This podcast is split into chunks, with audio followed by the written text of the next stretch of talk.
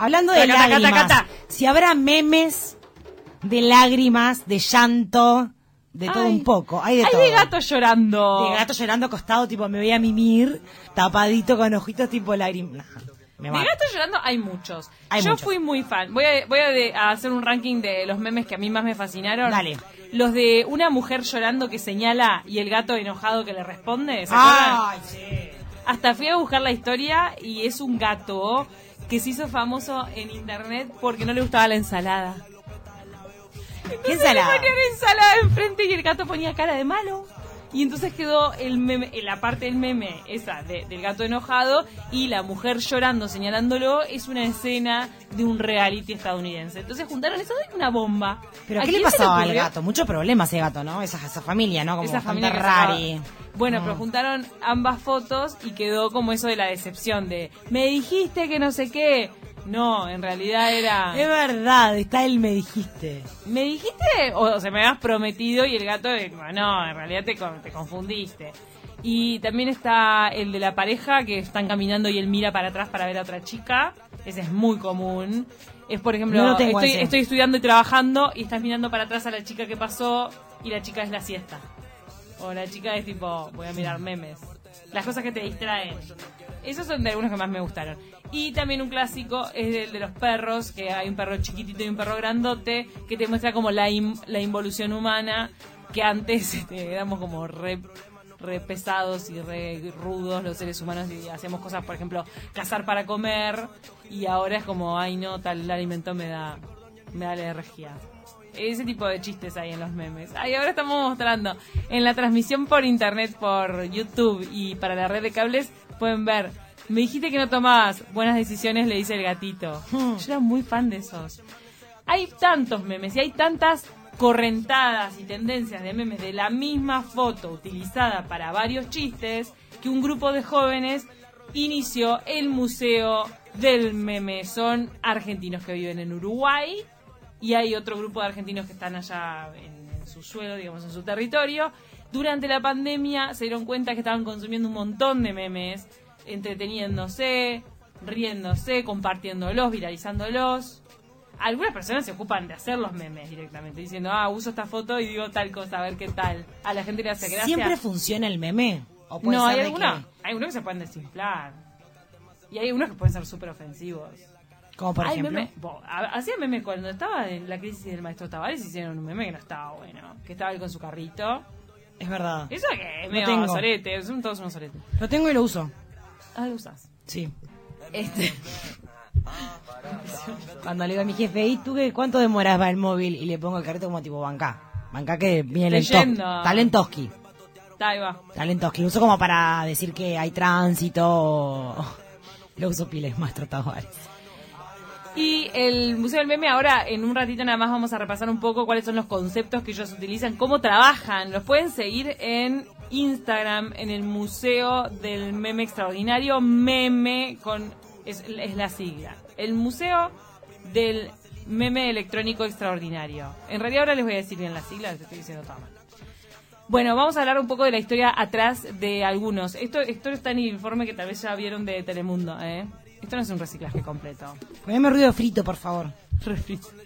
No estamos usando el mismo aceite, te estoy cambiando el aceite por aceite de oliva. ¡Ay, ya! ¡Qué orgánica! O sea que para Telemundo usas de maíz. Y rápido, hice una fritanga rápida. Bueno. Escucha, Buah. Hyde, hay un hombre que es de Hungría, dorado mío, jubilado. Él había estudiado ingeniería electrónica. Ese hombre me destroza. Me destroza. Eh, ingeniería. Se jubiló, era un tipo feliz, pero un día estaba de vacaciones y un fotógrafo le dice, ay, para, tu cara me sirve. Tu cara me sirve para un banco de fotos. ¿Sabían que hay banco de fotos, banco Sí, de claro. videos? De una persona cocinando. Necesito una foto de una persona cocinando. Banco de fotos. Foto. Entonces le, le sacaron una foto por ser cara de simpático, canoso, barbita canoso, tierno. Ay, la sonrisa que tiene es muy linda. Tiene todas las teclas. Tiene las teclas impecables. Pero. ¿qué pasó? En internet alguien encontró que su cara era como una sonrisa que escondía dolor. Era como no la estoy pasando del todo bien. Estoy sonriendo, pero no está todo bien. Es el típico señor que claramente desvinculado absolutamente del mundo de la publicidad, del marketing, de la imagen, de la propaganda, capaz que fue vida jardinero y vino a un friki y le pidió una foto y dice, ok, te la, yo te sonrío, pero esto es raro. Y en la sonrisa se ve como una especie de rareza. Rareza, esa foto fue utilizada miles de millones de veces para no sé cuántos memes ya hace muchísimos años y este hombre que se llama András Arato vio que su vida cambió, se convirtió en una celebridad de la noche a la mañana. Hoy en día- ¿Celebridad? sí, hay, país, hay países donde él camina por la calle y le piden fotos. Lo recontra reconocen. En Chile, estuvo de visita en Chile por una campaña publicitaria. Él, él hace plata porque lo contratan marcas para que venga a hablar, para que venga, para que aparezca en una publicidad. Es un actor, es como un... Es una cosa popular, su cara es muy popular. Entonces lo viven contratando. Y cuando alguien lo encuentra en la calle y le pide una foto y el señor accede, pone la cara de Ah, sonrisa rari. sí o sea, sí no, me- que- no me sonrías normal porque no sos el meme. Yo me, quiero sacar- yo me No, quiero sacar claro, la foto no con el meme, no con un hombre relajado y que ya acepta la fama. y le pedís otra foto y otra foto y así lo haces bien infeliz. A él le pasó que al principio le vino un shock como para no pueden usar mi imagen para todo esto, hagamos algo, un procedimiento legal, baja todas las fotos de internet, no sé, hagamos algo. O sea, al principio le vino un pánico. Y sí, claro. Y después se dio cuenta que se había ido de control y que lo podía aceptar. E incluso empezó a dar charlas TED. No, no. Una charla TED, adorado mío. Ahí está la foti. Su nombre popular es Hide the Pain Carol, que es Car- eh, Harold. Harold esconde el dolor. Entonces, el rol que le asignó la gente en internet, él lo tomó y empezó a dar eh, charlas. Igual- Una charla TED de 2019, donde dice: Al final mi vida se volvió mucho más emocionante. Esa foto la estamos viendo en YouTube y a través de la red de cables del interior del país Sí. no muestra dolor. Ahí está como No, más auténtico. contento, está muy contento. El tema es el meme esa cara. Hay dos fotos que se sí. viralizaron de él. Una que está sonriendo y otra que está con un café, ¿puede ser? Son dos, estoy casi segura. Ay, Café Zuli. Un clásico. Y otro clásico, y que hizo más cobre incluso, eh, ella ya directamente con la foto, es la de la niña desastre. ¿Qué es? Se los voy a describir la foto. Hay una casa incendiándose y hay una, una niña mirando a la cámara con cara de satisfacción. Como... mm. Y entonces se usa, por ejemplo, yo la quise usar a esta, a esta niña o me la mandaron, me acuerdo una vez que yo tuve un ratón en casa. Yo no tenía gatos. Un ratón convivió conmigo y yo estaba a punto de morirme. Y dejarle la casa al ratón, entonces me mandaron este meme, como diciendo, quema todo y andate. Quema todo, dejarle la casa al ratón. ¿Y qué Eh? No, al ratón después nada, le tapé todos unos agujeros para que no aparezca más en mi vida. Perfecto. No sé si se ahogó adentro de la pared, no sé. Era toda una familia, yo los escuchaba. Cerdos. Los odio. Hoy tengo un problema con la fauna hoy. Hoy me levanté mal con los animales. La familia que era madre, padre y cuántos hijos. No, sería la madre. No, no, no, no, nunca los vi, ent- nunca vi a la familia entera. Yo solamente vi a uno chiquitito. O sea, que exponían a- a- al más chico para salir a, a, a- a ir rascar comida. O sea, los grandes, se Salía el quedan- chiquito. los grandes se quedan en la cómoda y el ratón salía del chiquitito a, a- a ver qué podía conseguir. Es una anécdota muy larga lo del ratón, pero yo esa noche que yo escuchaba ruidos en mi casa. Ay, qué enfermizo. me yo muero. escuchaba ruido, ruido, ruido, Aparte, ruido. el ruido del ratón es tan característico. No, pero yo Te pensaba come que- el cráneo. ¿Tú qué pensabas que era un fantasma? Yo al principio pensaba que había un alma en pena que me estaba rondeando, tipo, "Ay, vengo a decirte algo. Y después me levanto, luz de día, veo al ratoncito que se mete en una rendija, se aprieta. ¿Sabías que sus huesitos? Porque esto lo aprendí todo gracias a este ratón. Sus huesitos son como flexibles, entonces por eso Ay, se meten entre amor. las rendijas. Mi amor, Son como de goma. Me da ternura. Y como de goma se metió dentro de una rendija mínima y lo vi con su colita, chiqui, chiqui, chiqui, para que no entro, para que no entro, para que no entro. Ah, ¿Cómo que no entras? Haci- haciendo huequito con el culito y entró. Y entró y se fue y yo ahí sentí que se me caía el mundo abajo diciendo, vos ser asqueroso no podés vivir acá. Primero que, bueno, ok, no es un fantasma, menos mal. Menos- no sé quién No sé qué es peor. ¿A quién preferimos? ¿Al fantasma o al ratón? Bueno, casi O sea, le que con el fantasma convivís bien. Eh, Una amiga No. convivió toda la vida con Juancho y Juan, pasa Juancho, te- había días que tenía recontra mal humor y lo que hacía era abrir las puertas del placar. Ah, vos conviviste, conviviste con un fantasma. En realidad era Maca, mi amiga, pero yo conviví mucho tiempo con Maca, de hecho viví con Maca, entonces como por tabla conviví con Juancho. Eh, reventaban bombitas de luz. No, para, cálmese, viste, era muy violento. Tenía días malos, pero era muy generoso. ¿Por qué te Pasaban dejaron? cosas rarísimas igual. Habían cosas que yo decía, vos, eh, O sea, esto de verdad es, eh, es surreal. Trae a Guillermo Lockhart. Lo podría mostrar, ¿no? Lo podemos traer. Fenómenos pop, seguimos hablando de los memes, perdón porque nos fuimos porque yo casi incendio mi casa cuando para dejársela al ratón.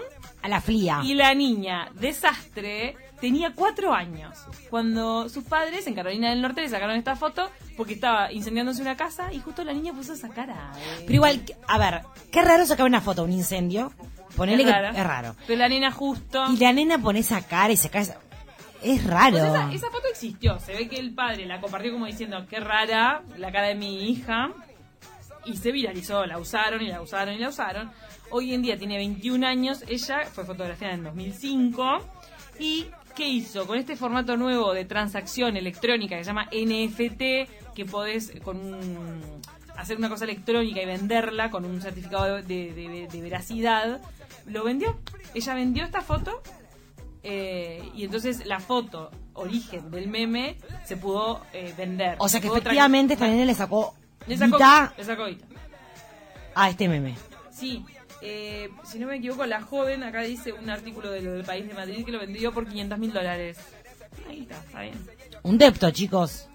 Cortito, porque ya nos estamos quedando sin tiempo, vamos a hablar del museo del meme, que lo inauguraron estos chiquilines, que entrevistamos en Canal 12, en Telemundo. Vamos a escuchar a Ulises de por qué inauguraron el museo del meme. Dale. Nos parecía que el meme es una forma de arte y como toda forma de arte merece un museo. Y nos pareció que, que reuníamos entre nosotros las habilidades para llevarlo adelante y salió como proyecto grupal.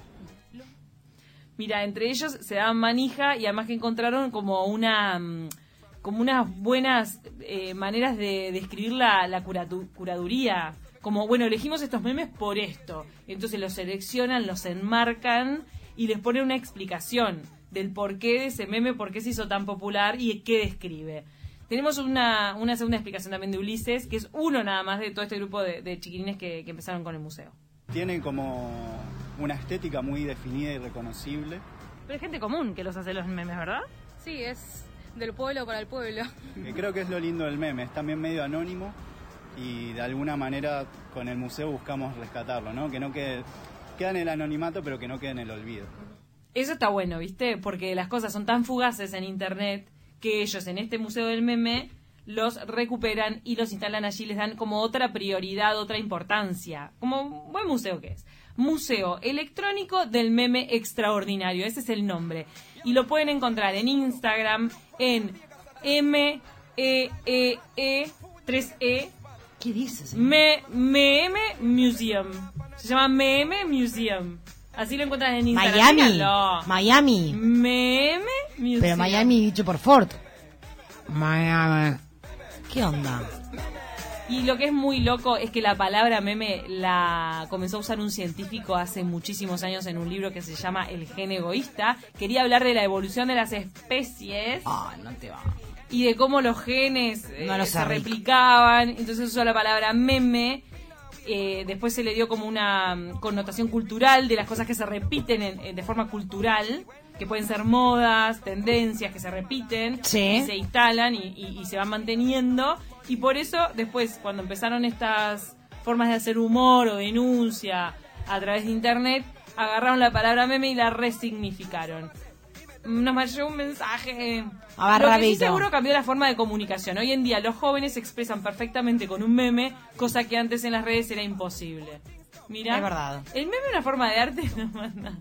Sí, es divino que le digan así. Favo. Para mí el meme es una expresión cultural, por supuesto que lo es. Están haciendo es. es una reformulación de algo ya existente, se paran de una base de algo que ya existe y lo transforman en algo de humor o crítica o trágico, pero está buenísimo. En realidad para mí es una expresión cultural. Es maravilloso como también es una eh, como que es un producto de la creatividad que circula entre todos nosotros. Es totalmente es una creatividad que puede tener cualquiera. Mariano López tiene un buen meme. Mariano López, ah, ya tiene memes. sí, Guillermo Loza tiene otro. Stickers también, que ahí son parientes. Son parientes, primos hermanos. Richard Dawkins es el científico que usó la palabra por primera vez en, en 76.